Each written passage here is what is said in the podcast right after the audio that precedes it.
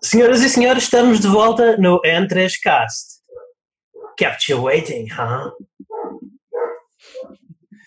Sou, sou, o vosso, sou o vosso anfitrião do costume, Luís Magalhães, e comigo temos o co-anfitrião, Daniel Costa. Eu gostaria de tentar imitar eh, com a mesma bravura e mesma competência o Snake como Luís Magalhães, mas há coisas que eu não consigo fazer, portanto digo só que é, é um privilégio estar de volta lá, pessoal. E o co-anfitrião, ou será tri-anfitrião, não sei como é que não sei como é que isto está no, no lore, no, no lore da N3Cast, já não me recordo. Certamente que os mais, mais nerds do lore me irão dizer, mas digamos o tri-anfitrião, Pedro Magalhães. Olá a todos mais uma vez. Ah, epá, o que é que eu posso dizer? É, isto, como, há uma música dos Queen que é Bohemian Rhapsody, e da qual eu diria: Is this real life? Ninguém this, or is this fantasy? Exatamente. Porque realmente o que está a passar aqui à minha frente, neste preciso momento, dois anos e meio depois, para mim é algo que ainda não estou a conseguir acreditar. É uma, é, é uma reunion tour, é uma reunion tour e, e tenho a dizer aos fãs do, do N3Cast, estamos a apresentar este novo projeto, porque sim, é um novo projeto com a chancela N3Cast. Uh, nós decidimos que no, no, no, clima atual falta realmente um, alguma coisa, um, alguém para falar profissionalmente de videojogos no, de, de, forma, na forma áudio e em português. E então eu queria, queria aproveitar para anunciar já como é que vai funcionar o novo projeto. Portanto, nós vamos ter o N3Cast todas as semanas, como vocês estão habituados. Como vocês estão habituados, vão ter um podcast todas as semanas, comigo, com o Daniel e com o Pedro, sempre que possível, a falar das últimas notícias da atualidade e a dar impressões sobre as coisas que nós estamos a jogar. Mas o projeto desta vez vai um pouco mais além. Nós vamos lançar o N3Cast Premium e no N3Cast Premium vai, ter, vai estar disponível exclusivamente no serviço Soundwise, podem encontrar os links na descrição. No, no serviço Soundwise, o N3Cast Premium vai ser, vão ser episódios mais elaborados e focados em determinados temas. Podemos fazer uma retrospectiva sobre, por exemplo, uma consola em particular, uma retrospectiva sobre uma determinada série ou tipo de jogos, ou até falar de alguns jogos que estão na berra e, e fazer as reviews. Posso deixar-vos já aqui um bocadinho de spoiler, nos nossos primeiros episódios premium, nós vamos fazer uma retrospectiva do The Last of Us, o jogo original, bem, eh, neste caso o, o remake HD para PlayStation 4, e depois iremos, assim que possível, fazer uma análise do The Last of Us Part 2. Isso vai estar disponível em, em exclusivo para os assinantes premium. Não vos pedimos nenhuma fortuna, malta. São uma subscrição. Ah, sim, o Daniel pede, mas eu não. É uma, uma, subscri uma, subscrição são uns meros 3 euros mensais, cerca de 15 reais para os nossos ouvintes brasileiros. Muito obrigado por estarem por aí também desse outro lado do Atlântico, malta. E, e é basicamente estão-nos a pagar um café a cada um de nós por mês não achamos que seja muito ambicioso, mas realmente nós achamos que há esta lacuna, foi isso que nos levou a recomeçar. Existe esta lacuna em Portugal de cobertura profissional sobre videojogos. Quando subscreverem ao N3Cast Premium, vocês podem esperar não menos do que aquilo que leriam numa, das, numa daquelas revistas que nós antes comprávamos nas bancas, coisa de qualidade. O nosso objetivo é ser os produtores de material áudio sobre videojogos em português de maior qualidade em qualquer país de língua portuguesa é um, é um objetivo alto, hum, talvez nem sempre estejamos à altura desse objetivo é que nos propomos, mas é essa a nossa ambição. E, e pronto, já, já acabei de vender o meu peixe. Uh, Daniel, alguma coisa que tu tenhas a acrescentar? Duas. A primeiro lugar, uh, sublinhar tudo o que tu disseste e dizer-te que, e dizer sobretudo aos nossos ouvintes, não é? Nós já falámos internamente, enfim, sobre, sobre este tema, mas dizer aos nossos ouvintes que essa ambição existe, mas quem acompanha o nosso trabalho e o nosso projeto, enfim, o Entra Esquece já há alguns anos, até a, a, a sua interrupção em 2018, salvo erro, um, sabe que é um objetivo funcional no sentido em que nós estamos aqui para criar bom conteúdo para as pessoas, é só isso. Portanto, não é um objetivo ultra ambicioso, nem nada que se pareça. Nós queremos criar o melhor conteúdo para quem nos ouve possível, o melhor conteúdo para vós que nos acompanham há, há tanto tempo, e claro que isso tem que traduzir-se num objetivo, senão o nosso projeto não, não, não valia a pena. Portanto, qualquer projeto que não tenha objetivos não é um projeto, é, um, é uma coleção de coisas que vão acontecendo. Uh, portanto, e a segunda coisa que eu quero dizer só para fechar e ter, ter, terminar aqui a nossa intervenção inicial é lançar um repto ao Pedro. Pedro, uh, quero que tu tentes fazer, fazer, a mesma coisa que o teu irmão fez e dizer um you waiting. Uh, e depois eu faço também e ver quem é que faz melhor. E depois os nossos ouvintes vão dizer nós três quem é que fez melhor. Podes começar. Um, poll okay. Twitter. Próximo poll Twitter do Daniel. exato, exato. ok. Mas é que vou mesmo fazer esse poll, portanto, força. Eu vou tentar. Força. Kept you waiting, huh? Uau! Calma, Pedro. Uh, portanto, eu não sabia que íamos começar com esta tensão homoerótica logo do primeiro episódio. Ok. Agora... ok, agora eu, agora eu. Desculpa. Kept you waiting, huh? Muito bom, muito bom. Muito bom. bom. Eu não nasci para isto. Sim. ok, o vencedor é o, é o, é o Pedro e o Luís em, em, primeiro lugar, igualmente. Muito uh, bem, muito bem. Vamos, vamos começar então uh, falando uh, de jogos, que é aquilo que nós fazíamos, no fundo, lá, lá está, como eu disse, havia um certo medo entre as pessoas em que nós confidenciámos que íamos começar este projeto que, oh não, vão-me obrigar a pagar pelo meu N3Cast do costume. O vosso N3Cast do costume continua cá, somos nós a falar sobre jogos e sobre notícias, e o, o, o N3Cast Premium será o, outro tipo de conteúdos. Outro tipo de conteúdos. Portanto, vamos começar, claro, a fazer o quê? Aquilo que nós fazemos melhor, que é falar acerca de jogos. Daniel, eu ouvi dizer que tu tens andado a jogar um, um beat'em all. Exato, é um beat'em all, exatamente. É pá, sim. Antes de mais, deixa-me dizer que, Luís, porque nós vamos falar só de dois jogos cada um que andamos a jogar, mas há um jogo que eu, que eu, que eu ando a jogar e depois mais à frente, talvez eventualmente outro episódio quero falar, que é uhum. é o Hagane para Super Nintendo, Super Famicom, que é um jogo só assim no Japão. Salvo erro, Pedro, ajuda-me. Sim. Uh, sim, sim. sim. Uh, se, uh... será? Eu agora penso, também estou na dúvida, não sei, acho que sim, nos Estados Unidos eu também. Acho que, epá, eu não me lembro. Peço desculpa, peço hum. desculpa, mas não, Hagane para, para, para Super Nintendo e Super Famicom é um jogo extraordinário e para, para, próximo, para o próximo episódio eu vou tentar falar sobre ele. Mas enfim. Okay. bom, coisas. Em primeiro lugar, eu tenho estado a jogar sem, quase sem parar, literalmente sempre que tenho 10, 15 minutos na minha semana para jogar, jogo Streets of Rage 4. Por duas razões. A primeira, talvez a mais importante, uh, tem a ver com o facto do meu filhote, uh, de quase 4 anos, adorar o jogo também e adorar ver o pai a jogar e junta-se também ao pai a jogar. Embora ele seja uma espécie de button masher uh, desde a nascença, naturalmente, porque ele não entende muito bem ainda o contexto do jogo, mas ele joga comigo e isso é, é de ah, facto um, é maravilhoso para mim. Como devem imaginar, e toda a gente que me ouve e tem filhos certamente concordará e entenderá. Mas, uhum. fora essa parte emotiva que me leva a jogá-lo, Streets of Rage 4 é uma revelação. Uh, é. Pedro, eu tenho trocado também algumas ideias contigo no Twitter, aqui e ali, também no nosso grupo, sobre o Streets of Rage 4, e é uma coisa maravilhosa. Portanto, eu não sim, estava sim, à espera. Eu nem eu.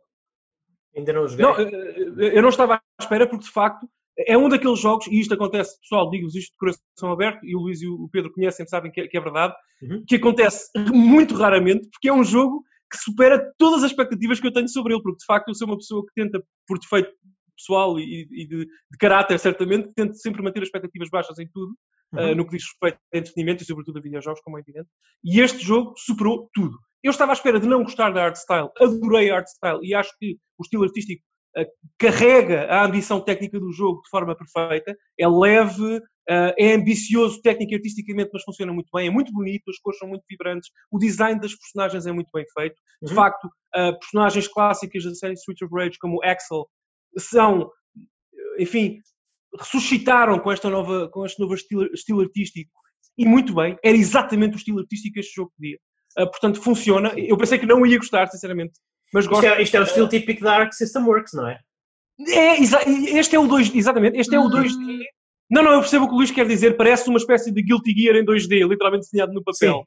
Um, ok, por aí eu vou, mas deixa-me deixa só dizer-vos que este é o estilo artístico que eu gostava de ver em todos os AAA ou AA uh, que querem ser 2D, porque de facto, hoje em dia, e aqui sem querer provocar qualquer polémica, porque eu imagino que possam discordar de mim, mas hoje em dia eu já não aguento jogos 2D uh, eh, revivalistas e que, que saiam uh, e modernos. Portanto, um exemplo muito claro que aconteceu recentemente foi o jogo Blasphemous, que é um, é um Souls-like assumido com, com uma pixelizado, portanto, entre os 8 e os 16 bits, e que, e que, tecnicamente é muito competente e é divertido, mas eu não conseguia já olhar para o ecrã tão cansado que estou. Eu, eu adoro, eu adoro esse art style. Eu, eu, acho não, que não, não, porque, não, não, eu, eu, acho que isso é porque isso apela à minha sensibilidade. Aquilo parece-me um jogo do Amiga. Aquilo parece uh, o art style que eu me lembro do Amiga, mas trazido para os tempos de hoje. Portanto, eu adoro art style. Eu não disse não gosto, só disse estou cansado porque é demais. De facto, parece que todos os jogos indie que eu jogo, especialmente eu, hoje em dia, tem esta art style e depois uma pessoa literalmente cansa-se. É, é, de facto muito. Os jogos começam a, a, a misturar-se entre eles, são todos muito semelhantes. Mas relativamente ao, ao, ao Streets of Rage 4, é uma revelação também nesse sentido. Gosto muito dos efeitos de luz, os efeitos de cor, literalmente, que aparecem no ecrã, que, lá está, passam a, a barreira ou emulam um bocadinho. Hum? Emular não é a palavra certa. Que traduzem, é exatamente isso, que traduzem a ambição técnica de que falei, porque de facto o design de cor do que tu vês no ecrã portanto, os verdes, por exemplo, num esgoto, uh, traduzem perigo um, ao jogador, portanto, é um design hiper, uh, sendo visual e visualmente muito apelativo, hiper uh, call to action e, ou seja, é um, é um visual que traduz ideias da mecânica de jogo, e isso é, é, é, para mim, já sabem que estão a tocar-me no, no, meu, no meu botão, e de facto é, é fantástico, porque tudo o que está em Street of Rage 4 tem, tem uma, uma uhum. explicação uh, e um objetivo mecânico, mesmo o design artístico. Isso é, é, fantástico.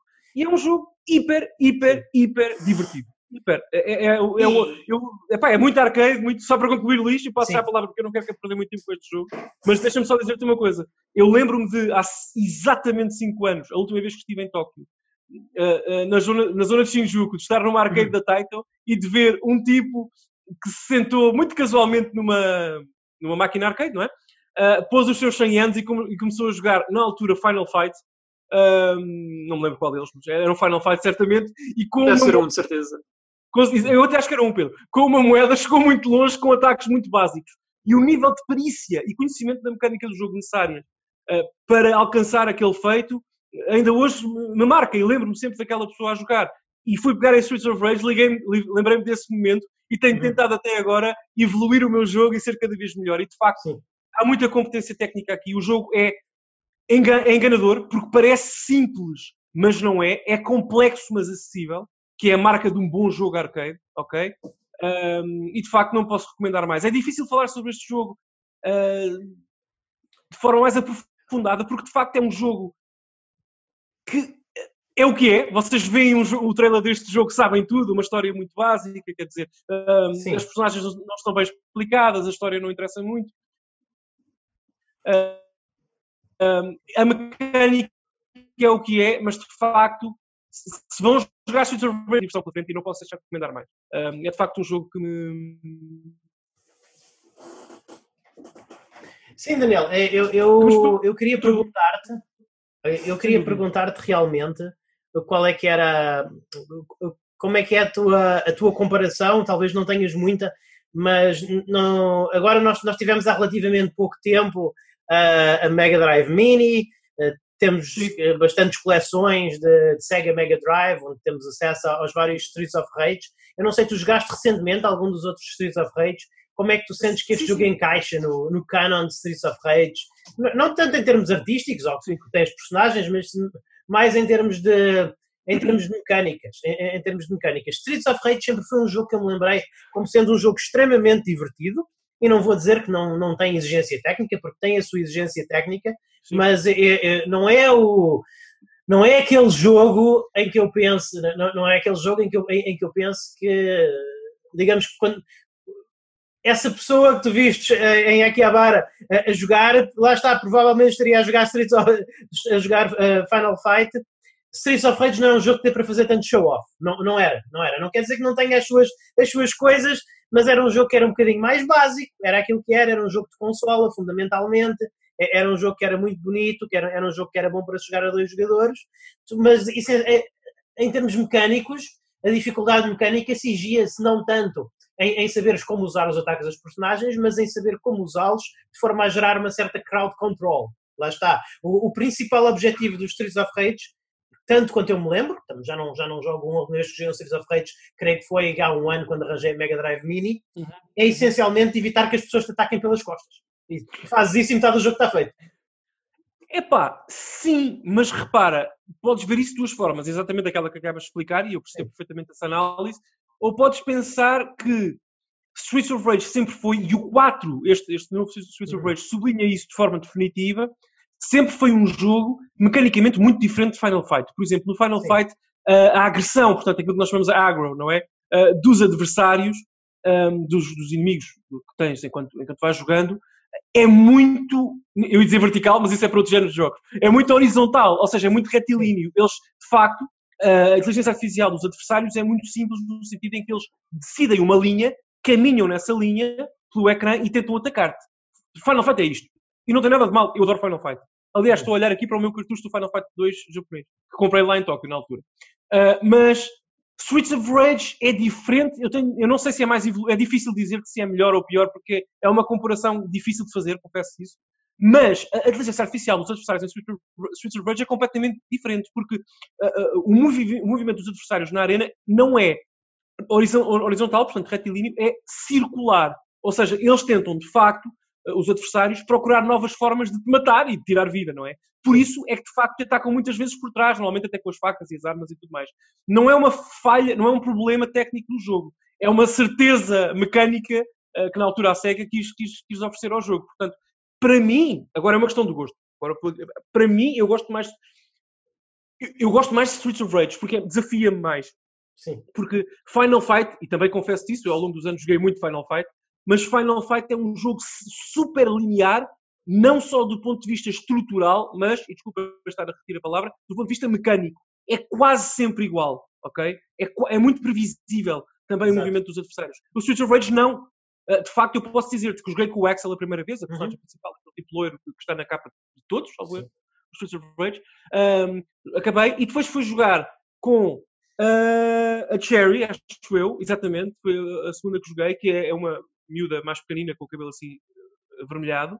Um, e tive uma experiência completamente diferente. Não é porque os não é porque os adversários se comportam de forma diferente, porque de facto eles fazem sempre aquele movimento circular e uhum. tentam evitar também evitar-te quando atacas, uh, mas porque a skill set da minha personagem é tão diferente que o confronto entre a personagem, aquilo que a personagem te permite fazer e o adversário resulta num desafio muito maior para mim. Ou resultou num desafio muito maior da primeira vez. Eu, eu Portanto, eu acho que o jogo é mais evoluído. Eu não sei se tu jogaste um jogo que, salvo erro, é da Way Forward, posso estar enganado, mas que saiu recentemente, que é o River City Girls.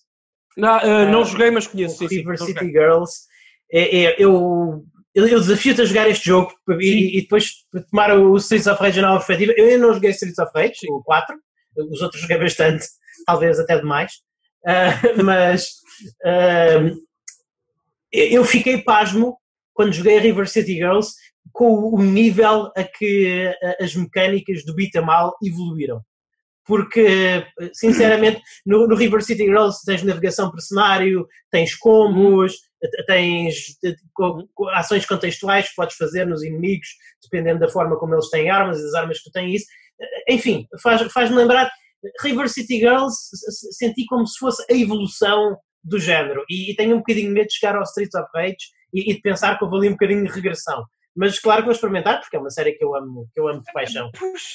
É, é difícil dizer, não sei, Luís, o que tu vais Sim. achar. É muito, estou curioso para saber a tua opinião quando tiveres a oportunidade de jogar. E também gostava de ouvir o Pedro, não sei se o Pedro trouxe isso para cá, imagino que não, mas, não. mas porque de facto eu acho que Streets of Rage 4 tem entidade própria. É diferente de tudo o que há no mercado atualmente. Lá está, e, e, terminando a minha intervenção e respondendo mais diretamente a tua pergunta de há pouco, Luís, uhum. se é muito diferente dos, dos três anteriores, é pá, não.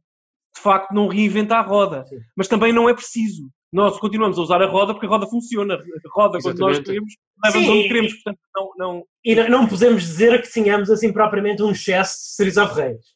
Não, não, não. não bom, um excesso de Vitamals, não, não. Já agora, na comparação, na comparação Último Streets of Rage lançado, que é o 4, versus Último Final Fight lançado, que é o Final Fight Streetwise da PS2, eu arrisco dizer que Streets of Rage leva, leva a vitória, leva a medalha de ouro, porque o último Final Fight, aquela aberração que a Capcom decidiu autorizar, é, é, é, é literalmente matou a série não cancela a qualidade dos jogos anteriores, mas matou a série para o futuro, porque ninguém olhou para aquilo. É verdade, é verdade, Daniel, é que já não havia um bom Final Fight desde o Final Fight 3 para a Super Nintendo. Portanto, Sim. o único, o último que, o, o único Final Fantasy que tivemos depois disso era um jogo de luta, praticamente, tipo Street Fighter. E depois disso foi Uhum. Street Twice, portanto... Exato, exato. Pedro, tu jogaste, chegaste a jogar alguma coisa de Streets of Rage 4 ou vamos passar para o jogo que tu trazes? Ah, joguei, joguei, joguei até ao fim. ah, Ok. Ah, partilho pronto, as mesmas impressões que o Daniel. Claro que é assim, não estou tão impressionado como o Daniel ah, com o jogo, no sentido que quando eu comparo com o primeiro e com o segundo, epá, é um jogo genial, mas eu acho que tanto o primeiro como o segundo foram melhor executados.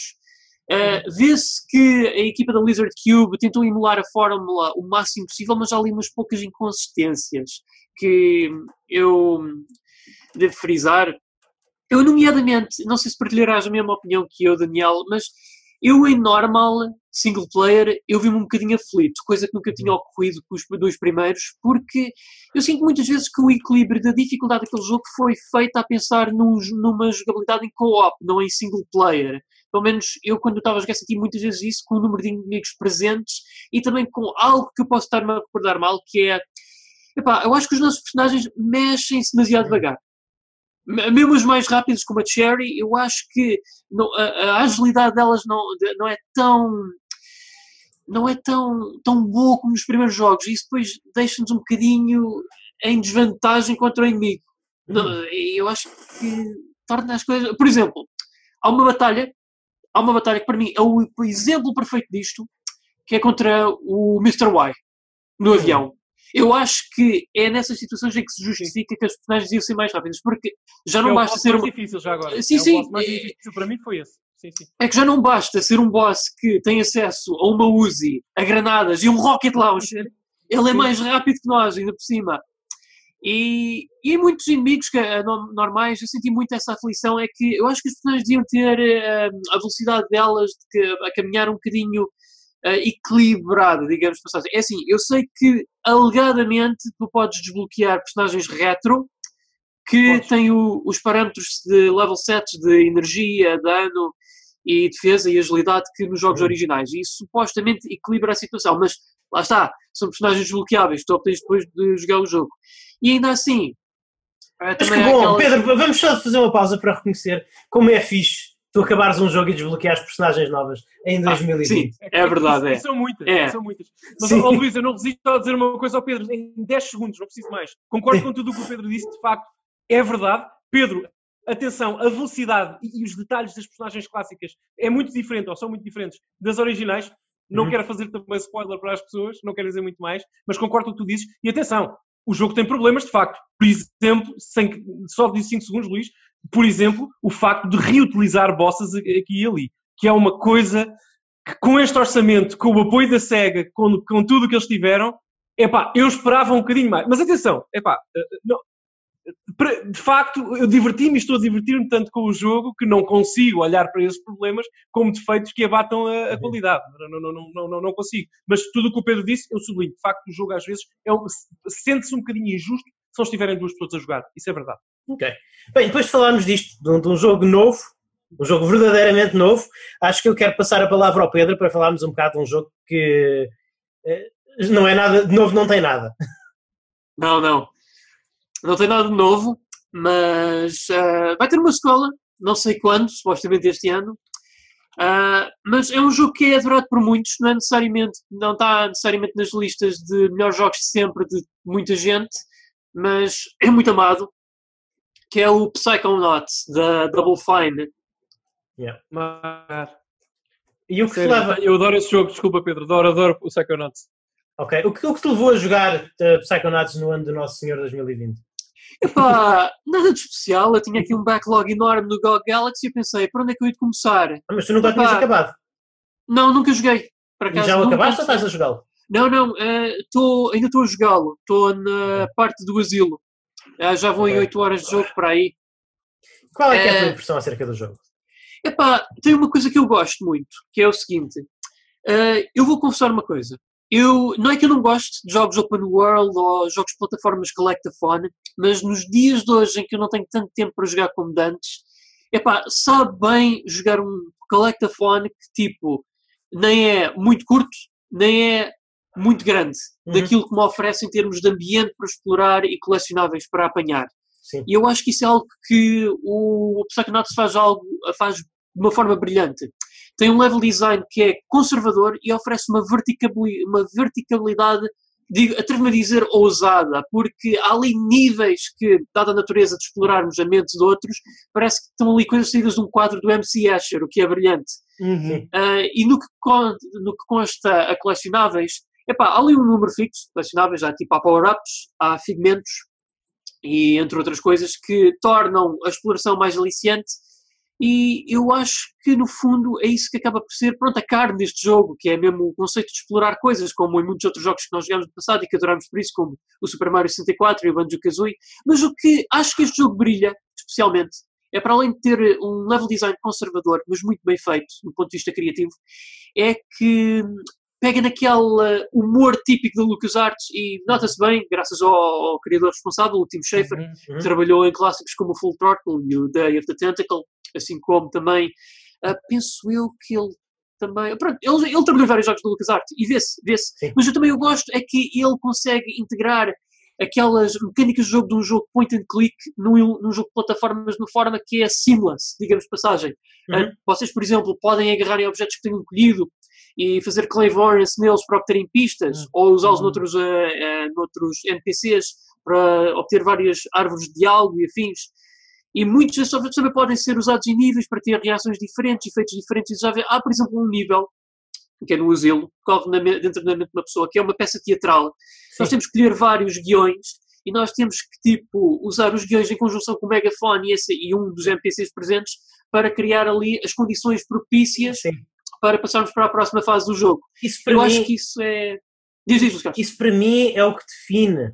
Isso para mim é o que define o, o, o Psychonauts. É, é, é, um dos maiores, é, é, é um, um dos maiores marcos criativos do jogo e ainda é uma coisa que o distingue da maioria dos jogos, é, é que cada nível tem o seu tema e as suas mecânicas e a sua estrutura muito únicos, mas no entanto nunca, nunca parece um jogo diferente. Tu sabes sempre que estás a jogar Psychonauts, isso é uma conquista tremenda. É uma conquista tremenda porque é um jogo que consegue ter uma, uma dose de variedade alucinante, hum. mas sem nunca criar uma dissonância. Portanto, tu percebes sempre que nunca deixaste de jogar Psychonauts. Eu acho uhum. muito sinceramente, eu, eu, eu acho que o problema da Double Fine é que eles fizeram mais jogos. Porque eles, eles têm dois jogos excepcionais, que são o Psychonauts e o Brutal Legends, e tudo o resto é medíocre. E eu acho, eu acho muito sinceramente, o Daniel, isto é um programa áudio pessoal, mas o Daniel fez um bocado, o Daniel isto olho o que eu disse, mas eu, mas eu muito sinceramente eu mantenho, eu mantenho o que digo. Acho que é um, acho que é um estúdio que só tivesse dois jogos publicados seria, seria relembrado como um dos melhores estúdios de sempre e como infelizmente tem tanto, tanto, tanto lixo, acaba por se, por se tornar, a média acaba por ser medíocre. Porque Mas basicamente, eles basicamente... Psychonauts é, é, é um, é, um, é, é, um grande jogo e eu subscrevo aquilo que o Pedro está a dizer e Pedro, tu ainda nem viste o melhor. É não, eu acredito que não, mas eu, mas, eu vou já, mas eu vou já dizer aqui uma coisa de antemão e vai ser com grande pena minha dizer isto, mas tem de ser dito: é que eu, quando eu terminar este jogo, eu sei que não vou ter paciência para colecionar tudo a 100%, porque os Figments é provavelmente o pior colecionável aqui, porque muitos deles, para além de se disfarçarem nos níveis, uh, mexem-se, mexem-se, muitos deles mexem-se constantemente. Sim. E torna-se, às vezes torna-se uma, uma um, um trabalho misericordioso. Mas é, é, é esse, esse, jogo, sim, é verdade, mas, mas isso não muda o facto do jogo ser uma autêntica. Não, não, eu, não, é um excelente jogo. De, de, uma, uma diarreia de. Uma não, diarreia não, de e eu, eu até digo mais, outra coisa que eu adoro é que os níveis são mais do que uh, é. algo de excelência em level design os níveis em si também dizem-nos muito sobre as personagens que estamos a explorar. E, os poderes, os poderes são super kinéticos, não são só saltar mais alto, não são só saltar mais alto ou mandar um, um míssil homing ou uma coisa do género. Os poderes são super maleáveis, dá para brincar imenso. É, é um, é um jogo excepcional. É, é, é, é um jogo excepcional. É, é realmente, eles deram, eles deram tudo o que tinham e, e, e vê-se, e vê-se apesar de ter sido um jogo com uma história de desenvolvimento muito conturbada, se calhar é aqui que o Daniel se pode juntar mais à conversa, porque ele certamente acompanhou muito o desenvolvimento desse jogo como bom fã Xbox. Uh, sabem que, ironicamente, o Psychonauts tem... Eu adoro Psychonauts, atenção, eu adoro esse jogo. Eu, eu ouvi o Pedro falar do, do, do título e, e, veio... Tive quase uma injeção de nostalgia direta no cérebro, porque de facto eu adoro esse jogo. Mas eu tenho também más memórias do Psychonauts. E curiosamente, Luís, a pior memória que eu tenho do Psychonauts é ter jogado a versão PS2, que é a pior. é, é muito mau. Uh, aliás, eu lembro-me. Eu li, epá, e- eu li tudo. que- Pois, pois, pois. E o problema do. Psychonauts, o problema do Psychonauts é que a versão PS2 tem um bug no boss final Nossa. que eu, que eu encontrei. Um, outro jogo que tem um bug no boss final que não é tão difícil de encontrar, já agora é o Shadows of the Damned do, do Suda 51, uh, Uhum. que, que eu também tive. Uh, mas enfim, uh, mas é pá, tudo o resto, o jogo é, é tudo o que o Pedro disse e mais. Quer dizer, é, é um, é um jogo revolucionário porque consegue misturar, lá está, mecânicas de point and click, mais ou menos, aquilo não são bem mecânicas de point and click, mas o vibe do point and click, com um excelente jogo de plataformas. Aliás, eu, eu, eu penso em Psychonauts, além da história dos personagens, daquilo que o Luís disse que é fantástico, eu penso num excelente jogo de plataformas. Acho que é importante dizer Sim. isso. É, é um jogo de plataformas hiper, hiper competente, mesmo. Um, e já agora, Luís, eu há pouco fiz meio cara feia, ainda mais feia, acrescento, uh, do que o normal, só por uma coisa, porque tu falaste do Brutal Legend. E o Brutal Legend, para mim, eu adoro tudo no Brutal Legend, menos jogá-lo. De facto, é- Isso, é isso, isso, isso. é que sinceramente, Isso. Luís, o jogo tenta ser tantas coisas e não é nada. É, é- é- é de facto um jogo para esque- A jogá-lo condição era é boa. A condição mecanicamente era boa. Não, sim. para mim, o pior, eu acho que para mim a parte mais injogável desse jogo era o Tower Defense. Para Sim, mim. a, a- parte RT, a RTS, quer dizer, é, é- é terrível, terrível. Portanto, não, não... Por isso é que eu fiz cara feia, não é pela Double Fine, que eu gosto muito da Double Fine. E portanto, Pedro, reforça as palavras do teu irmão, ainda nem viste o melhor, porque de facto Sim. o Psychonauts é daqueles jogos que quanto mais nós mergulhamos nele, mais nos- damos Sim. ao jogo, mais ele nos dá também. É- é- Sim. é- É, é um- é um jogo que tem, tem a má fama por causa do último nível, que realmente é. Há, há jogos que eu, eu costumo dizer. Isto acontece muito nos Final Fantasies, nós já, já queremos o Final Fantasies neste podcast. Hum. Mas isto, isto é uma coisa que eu normalmente eu adoro os Final Fantasies, exceto a última dungeon. Ah, Ah, há, há muitos Ah, jogos sim, sim. há- há muitos jogos que fazem esta coisa que têm um bom jogo, chegaram à altura, chegaram a, chegaram a, a uma Sim. altura onde fazia sentido terminar e onde fazia sentido ser o fim do jogo, mas eles decidem não. Nós temos de esticar isto mais duas, três horas. E essas duas, três horas É. normalmente são duas, três horas a mais. Perdem fulgor. O último eu- nível do Psychonauts é, é um desses tais níveis. E Oh, nota-se que foi das últimas coisas em que eles trabalharam, porque realmente, em termos de qualidade, mesmo em termos de qualidade do desafio como platformer, é, está claramente abaixo todo- do jogo todo.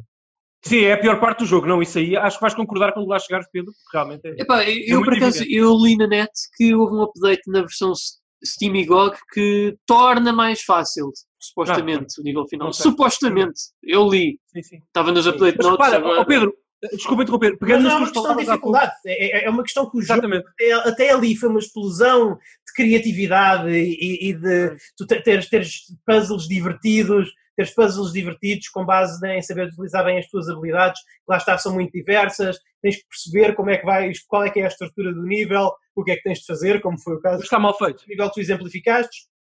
Mas no último nível não é tão mal feito, o último nível é simplesmente plataformas hardcore em 3D. Não, É está- não mas, ó, ó, Luís, mas eu uh, arrisco dizer aqui, e não jogo uh, Psychonauts 1 há bastante tempo, mas uh, literalmente o level design não é bom. Sim. Não é bom. Uh, não, não é. É. E Pedro, só pegando as tuas palavras de há pouco, quando lá chegares, eventualmente podes pensar nisto, no, que nós estamos a dizer aqui, esse, esse último nível. O problema nem é tanto ser difícil, é ser injusto, muitas vezes. Sobretudo na versão PS2, como disse, porque tem um game breaking bug e porque há problemas de câmara. Bom, há uma secção que tem muitos problemas de câmara mesmo. Hum, epá, é, é de facto. deixa um sabor amargo uh, no, no, no jogo. Uh, Sim. mas tudo o resto, epá, venha, venha a sequela. Venha a sequela, porque de facto é a melhor coisa que a Double Fine e o Team Shepherd já, já fizeram. Tenho medo, tenho medo, malta. Tenho, tenho muito medo da, da sequela estragar o meu, a minha memória de Psychonauts. Eu, eu, É eu, é suspeito, eu, eu- suspeito que, eu, suspeito que a sequela vai ser um, um straight, seja um, um platformer, seja simplesmente um platformer bonito e, e bem equilibrado e tudo mais, mas, mas que não tenha nada desta, desta variedade, desta riqueza estrutural que nós aqui falamos. É assim, tendo em conta que eles agora são parte da Microsoft, vamos lá ver se eles não se tornam a próxima Rare. Pois, há, há isso, Epá. há isso, não é? Esperemos que o tio Phil não deixe que isso aconteça. se há coisa que o, que o Psychonauts nunca foi, há muitos jogos deste género que se tornam, por exemplo, quase todos os jogos da Rare, por muito lindos que sejam, eu acho que se tornam extremamente repetitivos, ainda não estás a meio do jogo. E Psychonauts nunca é isso. Psychonauts é tudo menos Yeah, repetitivo. não, é, é exa- exatamente. Totalmente É. de acordo. É a antítese do jogo repetitivo.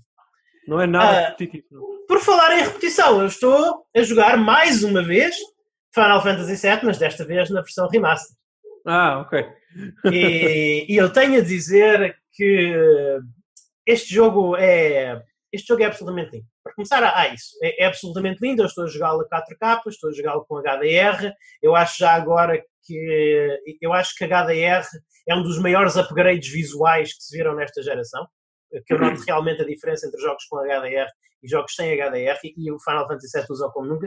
Mas sobretudo, é, é um jogo. É assim, eu, eu, para mim, um bom remaster é, é um remaster que torna o jogo antigo naquilo que eu imaginava quando estava. Eu, houve uma altura em que eu estava a jogar Final Fantasy VII há muitos, muitos anos atrás e eu imaginava Final Fantasy VII na minha cabeça, quando nós tivermos a tecnologia mais avançada do mundo, Final Fantasy VII eu imaginava como ele seria. E depois eu tive um breve, eu, eu tive, eu tive um, um breve vislumbre do que isso seria quando a, a- a- a Square lançou Wild and Children, não sendo um Hum. jogo Uhum. não sendo o jogo e, e tendo umas decisões narrativas e de argumento questionáveis, uh, no- no- a verdade é que aquilo visualmente eu olhava para aquelas personagens, olhava para a maneira como elas se moviam e pensava, sim, isto era o Final Fantasy VII na minha imaginação, e agora isso tornou-se jogável, porque isto, isto efetivamente é um Advent Children jogável. Uh, é fantástico como é que como a- as capacidades gráficas evoluíram para um, um jogo absolutamente lindo. Eu, literalmente, quando eu, quando eu vi a Aeris, agora oficialmente canonizada como Aerith no Ocidente, esse debate foi resolvido. É Aerith em todo o lado, já não é só nas versões japonesas. É, É, é, é, agora é Aerith em todo o lado. Já não existe. uh, o, o nome Aeris foi removido da história. eu não sabia. Tecnicamente, isso já tinha sido canonizado com o Kingdom Hearts, se formos a ver. Ah, sim, também é verdade. Também é verdade. Mas Eu, agora não mim, dá margem para manobra. eu sempre que penso na personagem chamo-lhe a a Eris. Não- Pois, não mas, mas a versão japonesa era Aerith e agora Foi. foi tudo canonizado como Aerith. Portanto, Quando eu a Tudo vi, bem, tudo bem. A minha primeira reação não foi, ei, tão fixe que está a Aéreos, foi. Esta, é, é- isto é, foi, eu conheço uma pessoa, eu, eu conheço esta pessoa, esta pessoa é muito parecida. A Aéreos está mesmo parecida com uma amiga minha. É, é mesmo isso, parece, parece literalmente humano, parece literalmente humano, não é? Isto é claro o caso principal, Qu- quando nós, é uma das, é uma das coisas que mais me espantou assim um bocadinho no jogo, é que há uma divergência artística um bocadinho grande entre as personagens principais e secundárias e tudo o resto. Em que eu vou falar com um quest giver numa cidade e, e parece que estou a olhar eh, para uma pessoa saída de um Oblivion ou de um Fallout. Parece basicamente um, um manequim com maquiagem. o que é, depois contrastando com o Cloud, que tem tipo 20 milhões de polígonos no- nas sobrancelhas, ou uma coisa do género, é tipo, ok, isto está, parece que está aqui, parece que estão aqui pessoas reais a mexer-se no mundo de marionetas. Uh, mas, mas sim, é, é um jogo absolutamente lindo. Uh, adorei a maneira como eles. Há, há objeções que eu ouço em relação a este jogo, que é de ah, eu queria era que eles tivessem feito o jogo todo, em vez de terem feito só um quarto do jogo. Eu percebo essas objeções, mas ao mesmo tempo eh, eu ainda não acabei o jogo, ainda não, ainda não acabei, ainda não acabei o jogo, mas, eu- mas este jogo, este jogo, sendo só um quarto da história de Final Fantasy VII, tem mais massa de jogável do que muitos RPGs japoneses que eu joguei nos últimos tempos. Hum, Não, não vou dizer, não é nenhum Dragon Quest XI, certo? Não é. Não é nenhum jogo super enorme como Dragon Quest XI. Mas hum, eu vou acabar este jogo, eu, estou- eu vou acabar este jogo e sinto, vou, vou sentir muito satisfeito com a xixa mecânica e narrativa que tive. Porque realmente é, é, é muito bom. Tem algumas, aquilo que eu gosto menos, mais uma vez, eu, sei que há pessoas que se chateiam muito por causa de alterações que foram feitas na história. Eu ainda não acabei o jogo, portanto, talvez hajam alterações lá para a frente que me ofendam. Até agora eu achei que, opá, se calhar a conclusão que eu chego é que há tantos fãs de Final Fantasy VII meio chateados, se calhar eu não sou um verdadeiro fã de Final Fantasy VII, não sei, é possível. Eu achei normal, eu, eu achei normal, a verdade é que eu reconheço que o outro jogo já tem muitos anos, é um jogo em que as personagens eram mais simples, eram mais básicas, é, é- é uma, a narrativa era uma narrativa, a narrativa podia, não tinha de ser tão complexa, porque afinal de contas estávamos a lidar com bonecos poligonais no ecrã, eh, não, tinha, não tinha que ser uma coisa tão humana.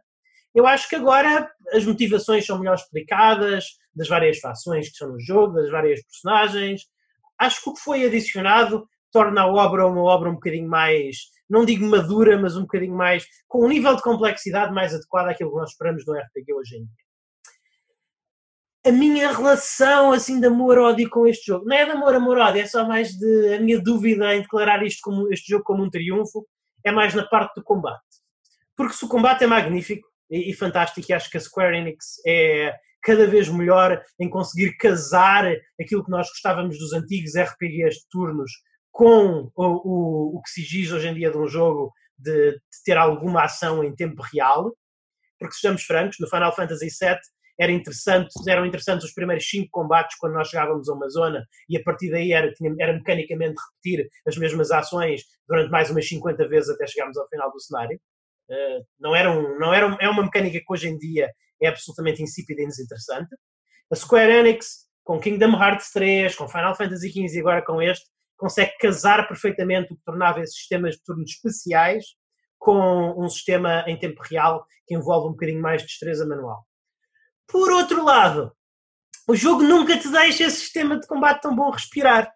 As batalhas, ou são batalhas que acabam em meros segundos contra inimigos normais, ou são batalhas de boss que são um bocadinho scriptadas demais. Vou dar um exemplo, por exemplo, há um boss a determinada altura, há um boss a determinada altura do jogo em que uh, basicamente eles dizem tu fazes, tu usas a matéria específica para descobrir os pontos fracos do adversário e ele diz-te, ah, chega a uma determinada altura do combate, chega a uma determinada altura do combate em que, esta, em, em que este boss vai ficar quase invulnerável e tens que esquivar dele, uh, e, mas quando a invulnerabilidade terminar é mais fácil de fazer stagger. Tudo bem, fantástico. O problema é que eu não tinha é que nós temos slots de matéria uh, limitados, ou seja, o, nível, o número de magias que nós uhum. podemos uhum. equipar por personagem é limitado. Uhum. E eu, por acaso, quando cheguei a esse, a esse boss, não tinha equipada o, elemento, o único elemento específico que ele era frágil. Portanto, olha, uh, foi basicamente um grind de 20 minutos a lutar contra o boss e usar opções e tal. Portanto, não, não há aqui uma. O sistema de combate sendo fantástico, o jogo Talvez no New Game Plus seja diferente, porque eu sei que há, há a possibilidade de fazer batalhas extras entrar em cenários de, em cenários de boss gauntlets e coisas assim, mas ele não deixa o sistema de combate respirar. O que é uma pena, porque o jogo é, é, é absolutamente lindo e, e, fenomenal e eu tenho... Eu fico sempre apaixonado. Até eh, os Final Fantasy raramente não me deixam apaixonados e eu estou a reapaixonar-me por Final Fantasy VII. É, é, é claro que eu, eu, tenho esta opinião controversa que o Final Fantasy XV é uma das melhores coisas de sempre e continua a ter um lugar. Nesta geração, o Final, por muito que eu amo Final Fantasy VII, ele não, não roubou lugar ao Final Fantasy XV no meu coração. Posso dizer uma coisa? É, é, Luís, eu, eu platinei o Final Fantasy XV como tu. Sim mas eu continuo a ter muitos problemas com esse jogo e mantenho estes anos depois. Eu também mas, tenho muitos é, problemas, mas a ligação emocional que eu criei com aquelas personagens... Ah, sim, absolutamente. absolutamente. Não, e, houve, e, e, nós os dois, falavas há pouco em grind em Final Fantasy, falaste num grind de 20 minutos, nós chegámos a fazer um grind de 3 ou 4 horas para vencer um dos bosses opcionais, acho que o último boss opcional do time. Sim, sim, sim. Portanto, isso, para, isso para nós é uma espécie de treino matinal, não é nada especial. Sem dúvida, sem dúvida. Uh, mas deixa-me só dizer em relação ao Final Fantasy VII, não posso dar opinião sobre o jogo, ainda não o joguei, propósito quero não, mas façam as vossas perguntas. Não, não, eu quero esperar que o jogo baixe, baixe de preço, acho que já tinha conversado isso e dito isso Sim. A, aos dois. Uh, mas, e uma das razões que me leva a esperar é de facto saber que a Square Enix teve uma atitude um bocadinho predatória com este jogo, Luís, porque este jogo tinha obrigatoriamente de se chamar Final Fantasy VII Parte 1. Claro que os resultados fiscais Sim. Uh, uh, que eles vão declarar. Ah, eu concordo com isso. 2021 não eram tão bons. Eu, eu não concordo. Eu acho que era melhor, sinceramente. Eu não concordo que eles estivessem na, na obrigação de transformar eh, o jogo de 40 horas Final Fantasy VII num jogo de 160 horas Final Fantasy VII. Não, não, não, claro que não. Uh, claro. Eu, eu compreendo perfeitamente e acho justo, tendo em conta todo o trabalho e carinho e, e, e detalhes que eles meteram neste jogo, que façam apenas o primeiro quarto do jogo. Mas eu concordo plenamente contigo que eles deviam sinalizar isso no título. É, não, é, é, é, que, é, que é mesmo é mesmo mauzinho, ok? É que, é que, isso é mesmo mauzinho. E depois também é uma coisa que eles poderiam ter feito, Luís, embora admito que isso poderia roubar um bocadinho da magia de, que falas. Mas falaste há pouco, há pouco que na altura os jogos poligonais, neste caso a Final Fantasy, VII original, eram um bocadinho mais simples, de facto as personagens eram mais simples e tudo mais.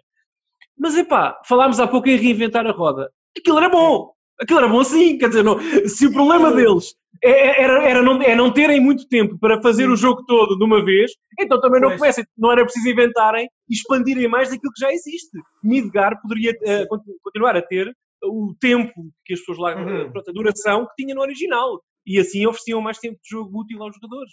Uh, mas enfim, é uma opção uh, até eventualmente, sei, eventualmente artística, que eu respeito, se Sim. o título fosse Final Fantasy VII Part 1. Porque assim é claro. muito complicado. Não é para mim, nem para ti, nem para o, para o Pedro. Sim. Mas aquela pessoa que quer oferecer o Final Fantasy, por exemplo, ao namorado ou à namorada, porque, essa, porque uh, quem vai receber o presente gostava muito do jogo quando era uh, mais, mais novo, vai sentir-se, e quem não está muito dentro do, do, do universo dos videojogos como nós, vai, pode sentir-se um bocadinho defraudado. E eu, eu acho que do ponto de vista de, do que nós chamamos optics da Square, Square Enix foi um, foi algo uh, quase Sim. incompreensível. Mas, mas, mas, Daniel, vale a pena falar que é que lá está. A verdade é que fazer um remake do Final Fantasy VII não é a mesma coisa que fazer um remake do, digamos, não, do Streets of Rage, digamos, do Streets of Rage ou de outra coisa qualquer. Há aqui toda. Isto é um jogo que faz parte da cultura e da história dos videojogos. Com certeza. E, e por exemplo, temos o caso do, do, do Sephiroth. Uh, pessoal, uh, há muita gente que diz: Ah, o Sephiroth aparece demasiado cedo e demasiadas vezes neste jogo. Eu percebo perfeitamente porque é que isso é feito. Não funcionaria de outra maneira o, o Sephiroth no, no jogo original é, é, é, quase uma, é quase uma lenda, é uma coisa que se vê, ouvem-se as pessoas sussurrar sobre ele, é uma coisa que está no background, não é? É uma coisa que está no background e finalmente, quase perto da primeira fase de Midgar acabar, uh, ele faz uma grande aparição e rouba, o, e, e, e rouba o protagonismo todo e é um momento único naquele jogo. Mas a verdade é que isso, isso funcionou porque não tinha havido Final Fantasy antes e ninguém sabia o que é era o Sephiroth. Neste momento, uma pessoa que exista no universo de gaming, mesmo que nunca tenha jogado Final Fantasy VII, sabe o que é que é o Sephiroth. Porque vem do Kingdom Hearts, vem no Dissidia, aparece em todos os fóruns da internet, aparece em memes. Não, não dá para manter uma presença como o Sephiroth escondida e misteriosa em 2020. Não é isso, mas eu não, eu não falei disso. Sim. Esse não é o problema. O problema é que tu tens aqui cerca de 40 horas, vamos ser generosos, de jogo Sim. com o Final Fantasy VII Remake. E se calhar, em vez de teres 40 horas em Midgar, spoilers, eu sei que o jogo se passa sobretudo em Midgar, esta primeira sim. parte, sim, sim. Uh, se calhar poderias ter mais um ou dois anos de desenvolvimento e teres 80 horas completas e o jogo basicamente completo. Porque também, vamos aqui desmistificar a coisa, o Final Fantasy VII não é um jogo de 400 horas. Pode ser, se quiseres fazer, eventualmente explorar, mas, mas aí, aí é também não é... Eu, eu, a cena, é eu pensava como tu, mas eu já vou com cerca de 30 horas neste jogo hum. e eu não, eu não sinto que houve aqui nada para encher chouriços, como nós dizemos. Não, não, não, não. Eu, não atenção, eu, eu, eu acho que há, há, há, eles acrescentaram uma, uma textura àquele claro. uma textura àquele jogo claro. que, eu, que eu estou absolutamente, estou absolutamente a, a, adorar. Porque tu sentes que em vez de estares em mais uma, em uma zona de um videojogo, uma zona extremamente linear, já agora e o jogo é sim. linear, porque já o jogo original sim, sim, linear, mas em vez de estares numa zona extremamente linear do videojogo, tu sentes que realmente estás a explorar aqui aquela cidade gigantesca que é a Midgar, ainda que estejas a fazer de forma linear. Luís, não rejeito, aliás, eu quase eu nem joguei o jogo e sinto tentado a concordar contigo, mas não vou concordar porque, como sabes, eu nunca estou a minha opinião final ou técnica até sobre o jogo sem jogar o primeiro. Mas percebo, respeito, não há nada a dizer. Eh, o que eu estava a dizer tem mais a ver com as decisões que foram tomadas pela direção da Square. Não é tanto pelo, pelo Tetsuya Nomura, por exemplo, é, é, o realizador do jogo é só mesmo uma decisão conceptual, porque de facto, epá, eu acho que, e gostava de ouvir o Pedro sobre isto, se achares que ainda temos tempo, porque de facto, Sim. para mim, este jogo, das duas, uma, ou tinha parte 1 no título, ou então tinha, tinha eh, uma Midgar mais conservadora, uhum. Eh, mais curta, vamos dizer assim, e tinha o, o resto da, da, da, experiência já embutida no disco. Mas não, não sei, eu não quero ser injusto, eu assumo que o jogo não. até pode ser o melhor do ano. A, a questão é que eu, eu salivo só com a perspectiva de ver todas as outras áreas de Final Fantasy VII terem este tratamento. Por sim, mim, até, sim, por, por mim até podia fazer disto uma, uma octologia e fazer oito jogos e lançar oito jogos. Porque, porque eu só de pensar nos outros sítios, eu, eu, eu, de pensar, eu de pensar em ver os outros sítios icónicos, a pensar em, em ver Junan com esta textura, uh, o Cosmo Canyon com esta textura, o Tai com esta textura, eu, eu fico, uau, Uau! É que se tu quiseres uma octologia, arriscas que, que o Nomura seja o próximo Sakurai e, e, e, e tenha um esgotamento, e arriscas, arriscas que a Final Fantasy VII seja o próximo Shenmue e que só vejas a parte 8 em 2043. É Portanto, cuidado com o que desejas, cuidado com o que pedes. Uh, não sei se, Pedro, não sei se queres alguma pergunta acerca de Final Fantasy VII? Uh, pergunta, não muito, porque sinceramente. Uh, eu francamente não sei o que é que é perguntar do jogo. Eu, o que o melhor que eu posso dizer é. Aliás, eu posso perguntar uma coisa, mas não seria a voz, quanto muito seria a Square, que seria uh, Square, quando é que estão a pensar em lançar isto no PC? Porque é, é inevitável. Pronto, é que eu, eu vou ser sincero, eu joguei. Final Fantasy VII foi o meu primeiro Final Fantasy e confesso que gostei muito. Uh, na altura fiquei maravilhado. Hoje em dia, confesso que há RPGs que eu sinto que um, o superam em termos de. Opá, é, mesmo em termos de qualidade, não é por dizer que Final Fantasy VII seja um mau jogo os dias de hoje, não. Acho que ainda o original é um bom jogo e que merece é ser jogado. É difícil de jogar. O combate não, é, só, e não, é, não é só isso, Carlos. É eu, eu, eu sou uma pessoa. Não, mas não é pelo combate, é que. Uh, vamos lá ver, o Final Fantasy VII foi uma daquelas coisas estranhas, naquele período estranho que surgiu do Japão, uhum. em que o Evangelion literalmente tinha posto todos os japoneses a, a fumar ganza uhum. e a fazer as coisas mais, uh, digamos, Ai, qual é a palavra que estou à procura? Pretenciosas à face da terra. Não, não, foram só os japoneses, não foram só os japoneses, mas podes continuar. Sim. Sim, e, e, então, o Final Fantasy foi essa coisa, porque já não tínhamos aqui um jogo que era numa, numa, num tempo medieval, com dragões e magia e fantasia, tínhamos aqui um jogo que efetivamente era num ambiente cyberpunk. O que eu adorei, uhum. porque eu vivo e respiro o ambiente cyberpunk. Só a pena é que é, é uma pequena porção do jogo original que decorre no ambiente cyberpunk, o resto depois é tudo mais tradicional. Mas apesar disso, a totalidade do jogo é boa. O consenso geral é que é um bom jogo e há uma razão pela qual é recordado. Agora, duas coisas aqui que eu devo dizer. Daniel, eu concordo contigo, eu preferia ter visto este jogo na sua íntegra como algo completo, ou pelo menos a Square a assumir este jogo como Final Fantasy VII Remake parte 1.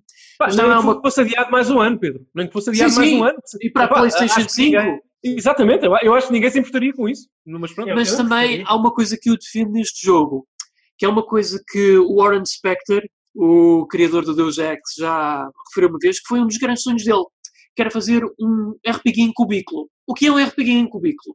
É um RPG que decorre todo numa área pequena, Exato.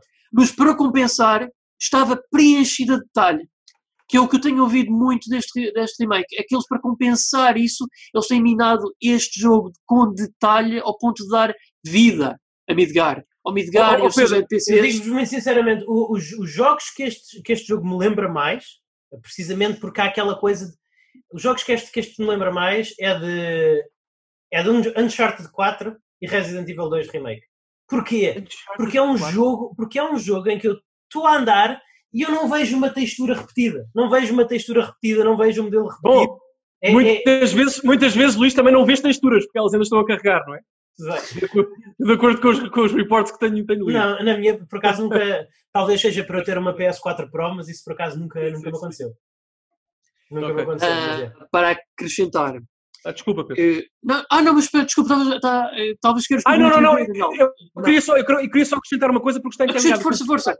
Muito rapidamente, com o que tu acabaste de dizer e com o que o Luís disse, porque se calhar depois vou perder a oportunidade. É muito rápido. É que o Luís falou há pouco, há pouco nos desafios, enfim, e naquilo que se propõe eh, quando uma empresa, um estúdio como a Square, faz um remake de um jogo tão clássico, tão marcado uhum. para as pessoas. E tu falaste nesse, nessa explicação muito interessante que eu não conhecia esse conceito do, do, desse RPG hiper detalhado, mas nos casos faz uhum. Eu arrisco até a dizer uma coisa. Se, por exemplo, por exemplo, atenção, tivesse sido a Nintendo, ok? Ter um remake, por exemplo, do Zelda Majora's Mask, fatiado, como o Final Fantasy VII Remake, provavelmente havia um ataque coordenado aos, aos escritórios da Nintendo. Porque eu acho que Final Fantasy VII Remake só safa, só safa com isto por ser um RPG. Um JRPG longo. Porque se, no futuro, se tivermos mais jogos tradicionais, clássicos, a serem fatiados de forma mais ou menos predatória desta forma, se não forem um JRPG, se não tivessem, se não forem um JRPG Sim. originalmente, vais ter problemas. Eu não imagino tu teres um, um Majora's Mask Remake Parte 1 em 2021 e um Parte 2 em 2025. Eu Não, Daniel, isso mas, não- mas, mas, pronto, mas repara, é só- é só uma ideia, a, só a uma estrutura do jogo não se presta a isso, não é? A estrutura do jogo não, Não, se não, presta a mas isso. ó, ó, Luís, há um precedente. Isto nunca aconteceu. Sim, nunca sim. aconteceu. O que aconteceu com o Final Fantasy VII Remake nunca aconteceu. E É tu verdade. sabes tão bem, ou certamente melhor que eu, quando uma empresa com a dimensão e importância no mercado, co- como a Square Enix, Sim. faz, assume este precedente, um precedente deste género, mais, mais virão. Portanto, é muito provável que se existir um, um remake de Final Fantasy A mim de Dragon preocupa Quest mais, seja assim também. Portanto, Pre- esse é o pre- problema. preo- preocupa mais ah, o precedente da Capcom fazer um remaster do Resident Evil 3 e deixar dois terços do jogo de fora. Esse precedente Não é um preocupa mais. remaster, é um remake. Não, não, não. Não podes defender um e não defender o outro. É um remake, porque lá está. Se tu defendes as liberdades artísticas do Nomura a, a- expandir Não, de tal forma Edgar, que corta o resto do jogo, também Mas, mas a cena é que a Capcom só cortou, não expandiu nada. Ah, tá, tá bem, mas também tens de decidir essa decisão artística, seja o que for, em cortar determinadas uh, fatias do jogo num remake, não é? Portanto, não podes defender, podes fazer o que tu quiseres, Não, mas eu acho que não deves defender um e, e atacar o outro. Não, é exatamente a mesma coisa. eu consigo ver, lá está, é como eu digo, eu, eu, eu considero que o Final Fantasy VII Remake é um jogo completo. Pode não ser a história de Final Fantasy completa, mas, Pois, eu exato, mas, eu- é. mas é um jogo, mas é um jogo completo. Sim, sim, O sim, Resident. Evil 3, eu, não, eu, eu ainda não o joguei, mas pelo que eu vi, especialmente de voz, parece-me ser um jogo que sabe incompleto. Que sabe- Não, eu não, não eu não concordo. Acho que sabe, eh, é curto, é curto, mas as áreas que tem são. É, é tudo, para mim, o Pedro pode depois falar sobre isso se quiser, já temos pouco tempo, mas é, é super Ok. divertido e competente. Devia ter mais coisas.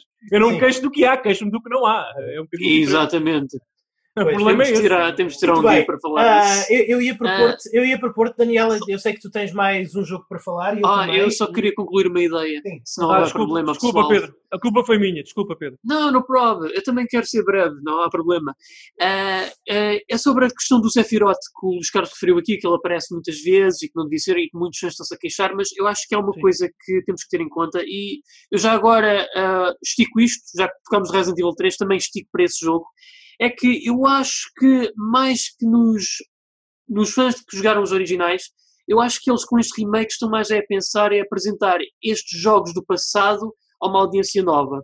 Ah, eu lembro-me de ter visto um episódio do Jim Sterling sobre a cultura de spoilers e uma das coisas que ele referiu ah, foi um. Houve, acho que foi a Billie Eilish que tinha admitido que não sabia que era os Van Halen. E é assim, Hum. houve uma carrada de gente que ficou ofendida, mas francamente, não há necessidade porque. Vamos ver uma coisa, a Billie Eilish não é uma pessoa que nasceu numa geração completamente diferente da nossa. Eu acho que ela está completamente do seu direito de não saber quem são os Van Halen. E Sim, porque assim, assim como, assim como eu acho que as pessoas que agora vão jogar Final Fantasy VII ou Resident Evil 3 Remake, eu acho que é compreensível que elas nunca tenham ouvido falar de Clock Tower, Ghosts and Goblins ou Twin Bee. Pedro, Eu acho que é, é- é compreensível que a minha namorada, que vai jogar Final Fantasy VII, nunca tenha ouvido falar disso. Mas não é compreensível que eh, tu, um- uma, tu, uma pessoa que eh, faz parte de um trio de um podcast profissional sobre videojogos, não saiba o que é que Final Fantasy VII é. Percebes? É essa a diferença. É que a Billie. Eilish não é uma amadora no mundo da música. Tudo bem, mas o, o- a cena aqui é que é assim, nós ficamos chateados com as alterações, mas a, a audiência a quem eles querem apresentar estas velhas obras com uma nova pintura, será Sim. que elas vão ficar chateadas? Eu acho que não lhes vai fazer diferença. Não sabendo Pedro, como o passado foi. Peço imensa desculpa, mas, oh Pedro, só muito rapidamente. É que, repara, aqui também é uma questão de semântica. Há uma diferença entre aquilo que é aceitável, aceitável e aquilo que é compreensível. Sim. É assim, compreensível é, eu percebo que, que, que a, a, a Billie Eilish não. É, é muito nova, realmente, é compreensível. Agora, tendo em conta a, a, a- a posição dela na indústria, não saber quem são os Van Halen é, pá, é, é, Exatamente. É, é Epá, isso que eu é- estava a dizer. eu, eu- olha lá, eu digo-te uma coisa ao Pedro. Eu espero que o Kojima sa- saiba o que é o Knights. Exato. Epá, Ah, sim, não, eu tenho a certeza eh, que não, sim. Eu não sei se ele gasta tempo a jogar à noite do Knights, imagino que não, até porque o último jogo dele foi, um- foi uma tragédia autêntica. Mas, mas é pá, ao contrário do Knights.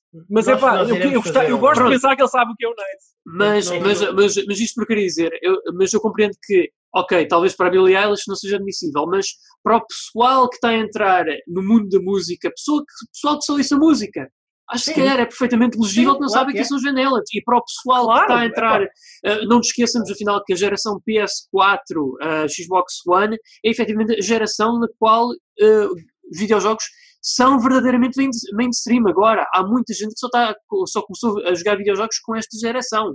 E essa, Mas isso é, pessoal- Pedro, só- mas desculpa, isso é igual, isso não é, percebo, percebo tua- eh, o que tu queres dizer, mas isso não justifica tudo, porque isso acontece em todas as gerações. Portanto, Sim, mas não é, não repara, tanto- deixa-me só, Pedro, só para perceberes, porque eu também não me quero explicar mal.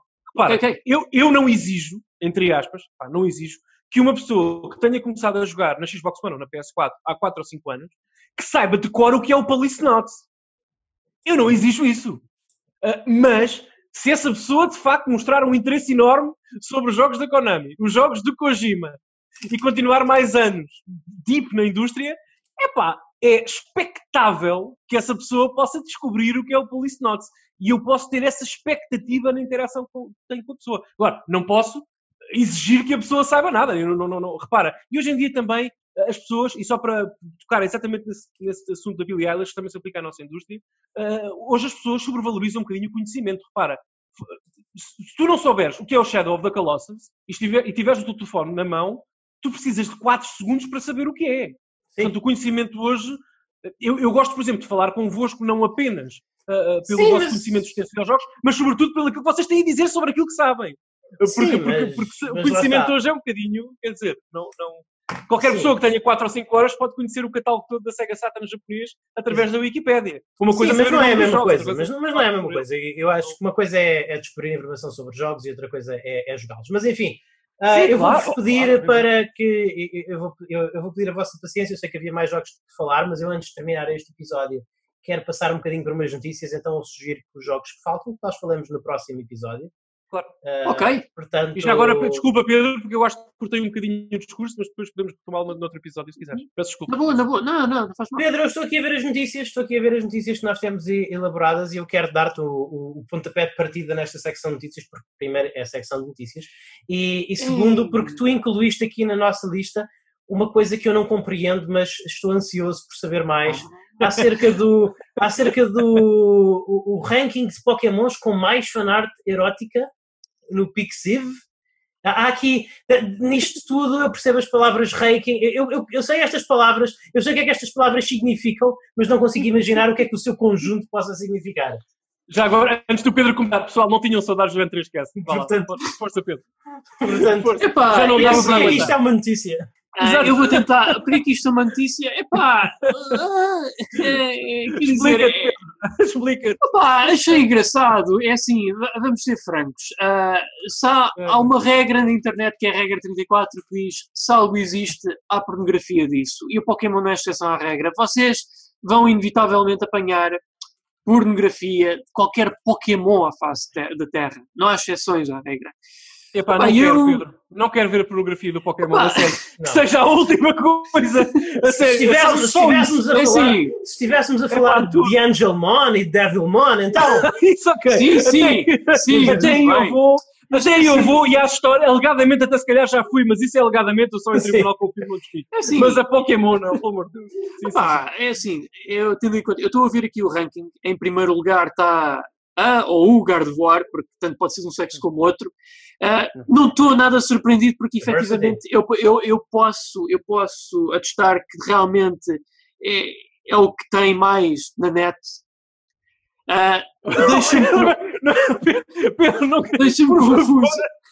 Pedro, eh, eu não estava à espera, deixa-me só dizer isto, que o primeiro episódio de regresso do Entrascast fosse um detalhe pormenorizado das tuas pesquisas no Google. Mas, por favor, continua. O, mundo do jornalismo é assim, Daniel. Eu- nós temos que nos mas- por buracos desconhecidos para nós. Nós Aplaudo o teu esforço. Eu sei que te custou muito, mas, por favor, por favor. Epá, porque ah, deixa-me algo perturbado que o Pikachu esteja em terceiro lugar, mas deixa-me surpreso ver o Lucario em segundo lugar em vez do. Charizard, que ficou em nono.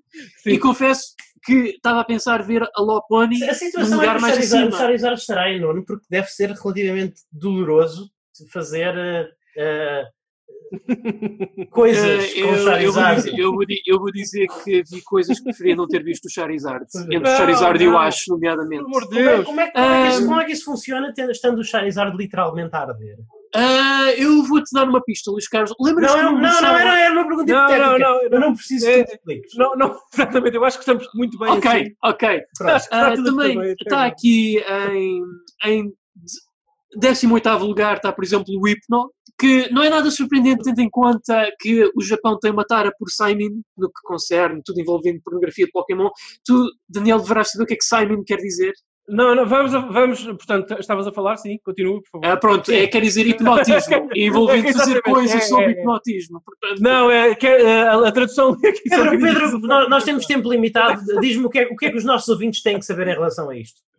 O Pedro não está, está Tem aqui a saber é que, nossos ah, amigos, se porventura tiverem curiosidade, se for a vossa praia, opá, e vocês estiverem indecisos, opá, Nós estiverem muito bêbados uma noite e vocês decidirem, é, Nós não julgamos. É, é, eu quero, eu quero, Não, mesmo, espan- eu quero mesmo espancar o macaco àquilo. Olhem, ah, vão aqui a esse link, do, vão, vão- façam essa pesquisa, ah, vejam o ranking e vejam com quem é melhor passar o vosso tempo Pronto. de bebedeira. E já, e já agora, Luís, já temos título para o primeiro episódio. Portanto, eu quero mesmo espancar o macaco àquilo. Acho que Sim, senhor. o mais, o mais, Claro. o mais indicado.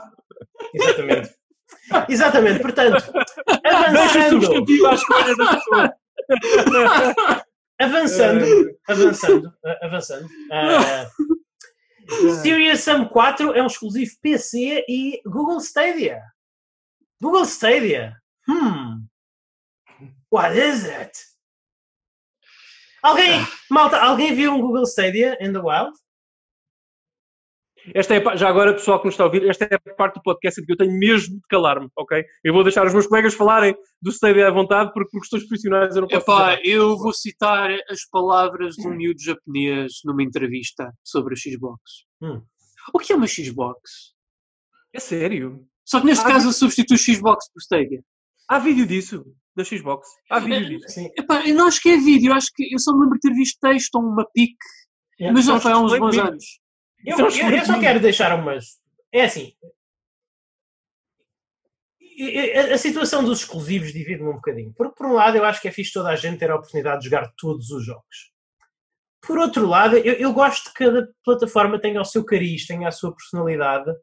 Ah, e isto é uma coisa que eu acho que nós vamos falar no próximo episódio, no próximo episódio gratuito, quando nós vamos, em que nós vamos falar acerca das nossas expectativas para a próxima geração mas, mas realmente uma das coisas que me magoou um pouquinho nesta geração de Xbox é que eu senti que entre a Xbox e o meu PC não havia grande diferença. Eh, é, acho que havia realmente uma falta de exclusivos eh, atraentes na consola e eu, eu, eu fico realmente feliz, de certa forma, embora eu fique infeliz por causa das pessoas que não têm um PC e que nunca poderão apreciar a loucura deslocada que é um jogo de Serious Sam, mas, mas por outro lado eu acho que é, é relativamente fixe que o, PC ainda mantenha alguns jogos de PC.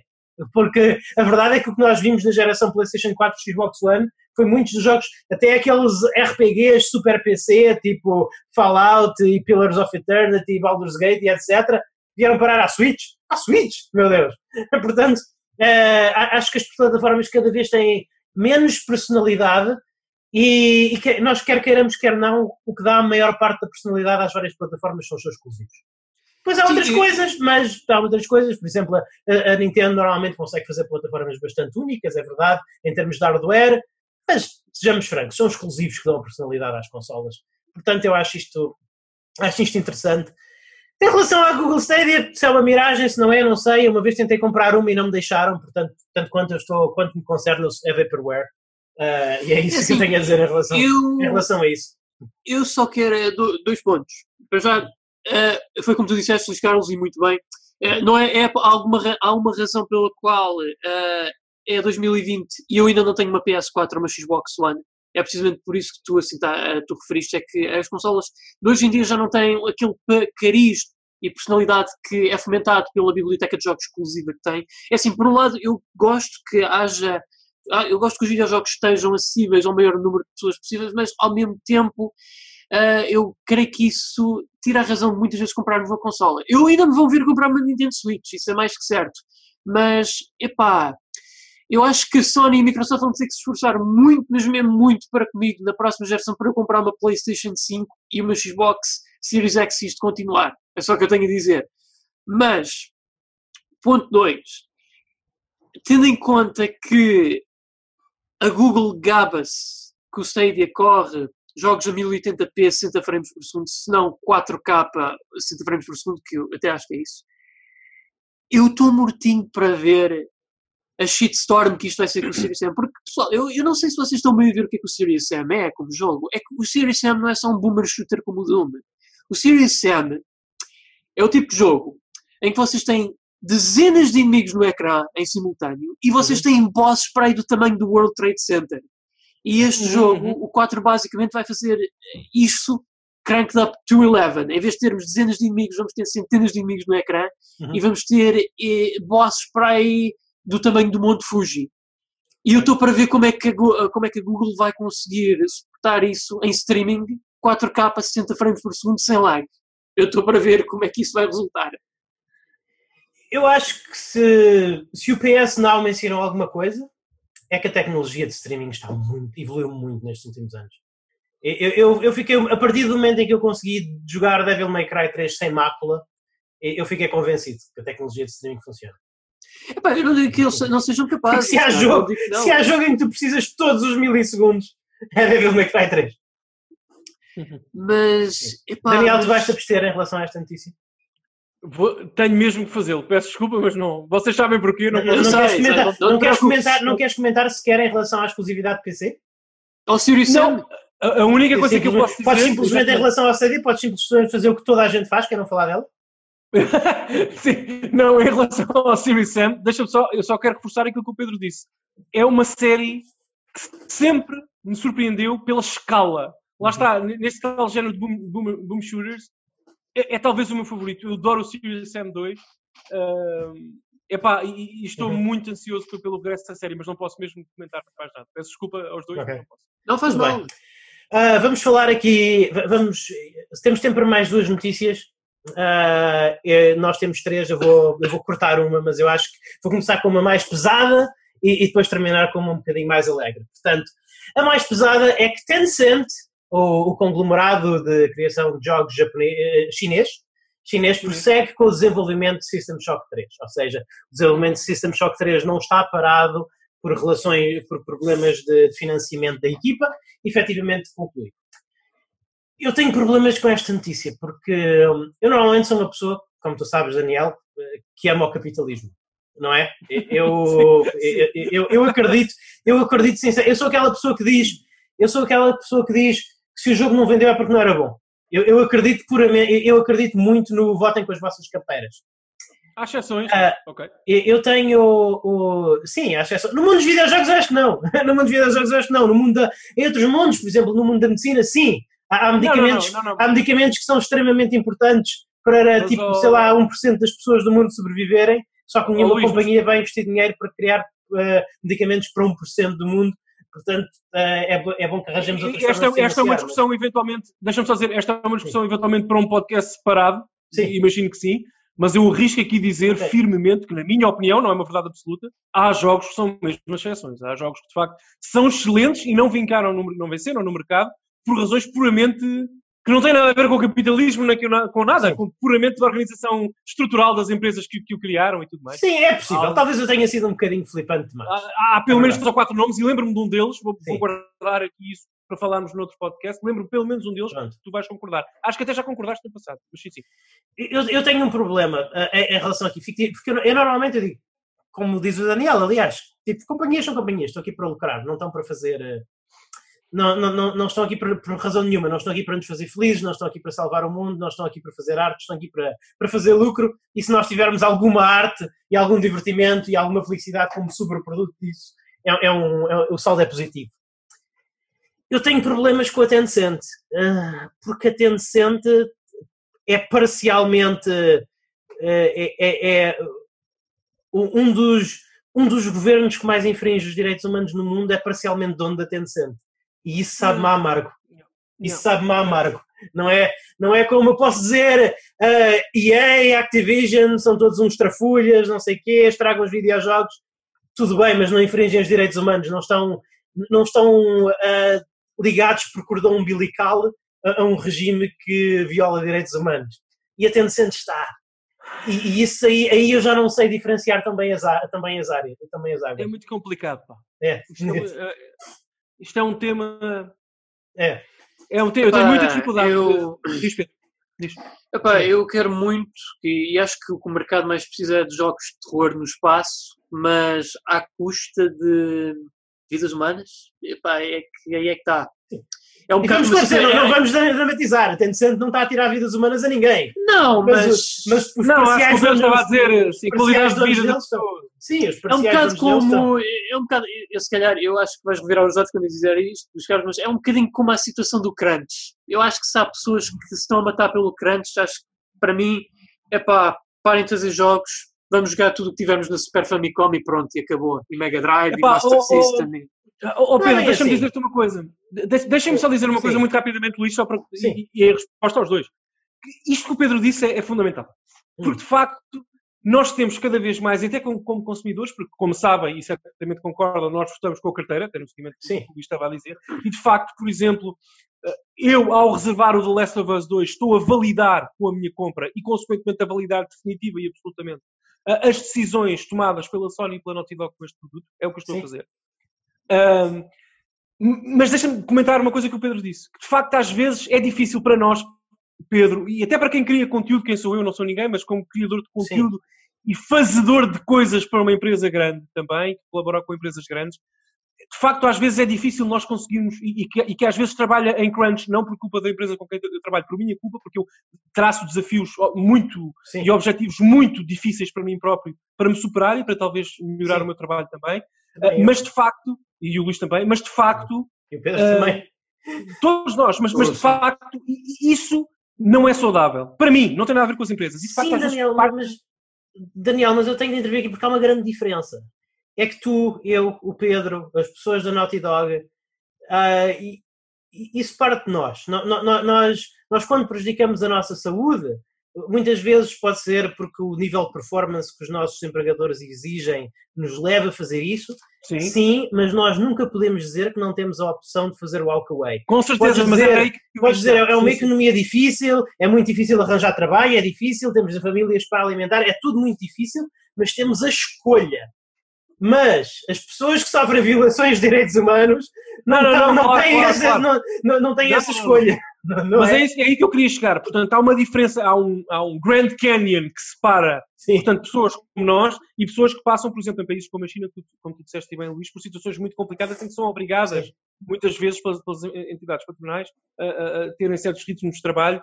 Eh, Lá está, em troca, se calhar, de lançarem o jogo naquele trimestre que eles querem. Mas atenção, sim. mas depois também há outra coisa perigosa, e é aí que eu queria chegar, e se calhar só será o fim da minha intervenção, porque eu não tenho muito a acrescentar sobre isto. Mas há uma coisa mu- muito perigosa que é, e não estou a insinuar de forma alguma, Luís, tu querias, querias dizer isso, estou só a dizer isto até para a discussão, Sim. enfim, que é, nós muitas vezes, sobretudo aqui no Ocidente, os não chineses, lá está, Sim. nós muitas vezes confundimos o governo que de facto exige Sim. demasiado, porventura, às pessoas e tem até regras e políticas draconianas em certos aspectos, Exato. com as- os artistas e as pessoas que estão a trabalhar nos jogos.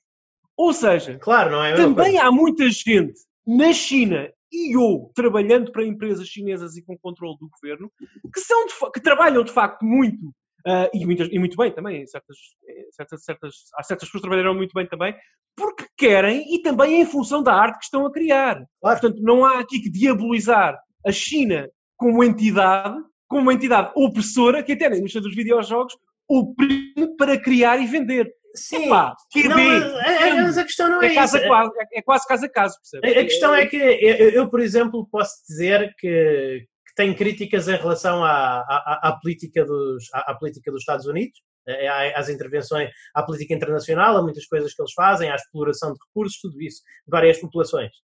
Mas, eh, quando eu compro um, um jogo à Naughty Dog, eh, eu, eu não estou a comprar um, eu não, eu não estou a comprar, é claro que eles pagam impostos ao, ao governo dos Estados Unidos da América, mas eu não estou diretamente a apoiar os cofres desse governo.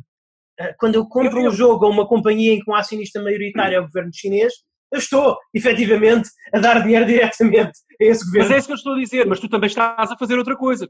Eu percebo Sim. que não queres fazer e é totalmente legítimo. Aliás, Sim. tu vives num país livre que te permite tomar essa decisão. Exato. Mas, mas atenção, tu também estás a fazer outra coisa quando compras esse, esse tal jogo chinês, eventualmente, com, com, com, influências chinesas. Também estás a fazer outra coisa, que é premiar aquele developer, aquela pessoa que se calhar esteve a ramen durante dois, dois meses ou dois anos, para que aquele jogo conseguisse sair. Uh, e tu estás Sim. a premiar esse trabalho. Portanto, o capitalismo uh, e a, entre aspas, democracia chinesa são como as outras. De facto, se compras um produto uh, oriundo da China por uma empresa normal tem funcionários com contratos, também estás a premiar esses funcionários, indireta e, e também indiretamente, de alguma forma.